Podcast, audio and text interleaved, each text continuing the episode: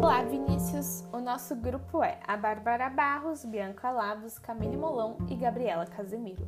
E o tema que nós escolhemos foi o modernismo na primeira parte, características e relacionar ao futurismo e culturismo. O modernismo foi um movimento artístico, cultural, político e social bem amplo. No Brasil, ele foi dividido em três fases, onde cada uma apresentava sua singularidade segundo o contexto histórico inserido. Primeira geração do modernismo no Brasil é chamada de fase heróica e se estende de 1922 até 1930.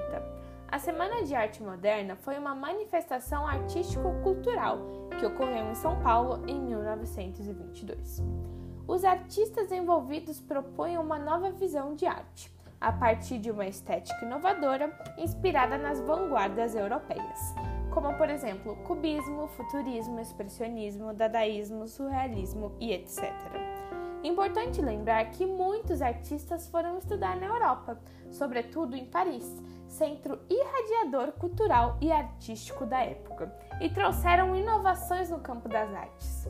As principais características da primeira geração modernista são nacionalismo crítico e ufanista, valorização do cotidiano, resgate das raízes culturais brasileiras, críticas à realidade brasileira, renovação da linguagem, oposição ao parnasianismo e ao academicismo, experiências estéticas, renovações artísticas, ironia, sarcasmo e irreverência, caráter anárquico e destruidor uso de versos livres e brancos.